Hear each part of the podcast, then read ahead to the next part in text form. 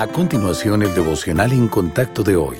La lectura bíblica de hoy es Ruth, capítulo 4, versículos 9 al 17.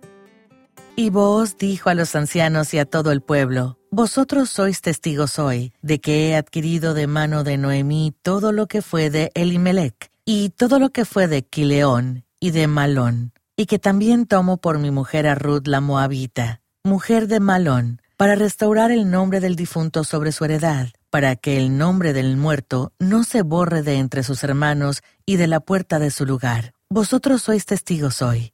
Y dijeron todos los del pueblo que estaban a la puerta con los ancianos, Testigos somos. Jehová haga a la mujer que entra en tu casa como a Raquel y a Lea, las cuales edificaron la casa de Israel. Y tú seas ilustre en Éfrata, y seas de renombre en Belén. Y sea tu casa como la casa de Fares, el que Tamar dio a luz a Judá por la descendencia que de esa joven te dé Jehová. Vos pues tomó a Ruth, y ella fue su mujer, y se llegó a ella, y Jehová le dio que concibiese y diese a luz un hijo. Y las mujeres decían a Noemí, Loado sea Jehová, que hizo que no te faltase hoy pariente, cuyo nombre será celebrado en Israel, el cual será restaurador de tu alma y sustentará tu vejez, pues tu nuera, que te ama, lo ha dado a luz, y ella es de más valor para ti que siete hijos. Y tomando Noemí el hijo, lo puso en su regazo, y fue su haya. Y le dieron nombre las vecinas, diciendo, Le ha nacido un hijo a Noemí, y lo llamaron Obed. Este es padre de Isaí, padre de David. El libro de Ruth comienza con muerte. Noemí pierde a su esposo y a sus hijos, y sus nueras Ruth y Orfa quedan viudas.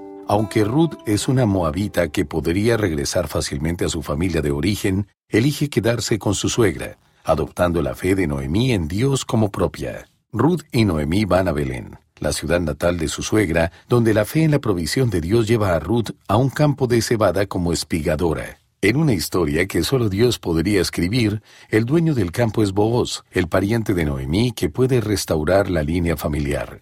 Por medio de este pariente redentor, Dios muestra su extraordinario poder para proveer. Esto también puede ser cierto para nosotros, incluso cuando nuestra vida se ve muy diferente de la que habíamos imaginado. Aunque el libro de Ruth comienza con muerte, termina con vida, con el nacimiento de su hijo Obed. La historia de Ruth nos enseña que incluso si experimentamos una pérdida, Dios es fiel para transformar nuestras circunstancias en una nueva historia que cuenta de su bondad. Él puede redimir todas las cosas, aun la muerte. Siglos más tarde, nacería en Belén otro descendiente de Ruth y Booz, el Señor Jesús, que nos redimió de la tumba al dar su vida en la cruz.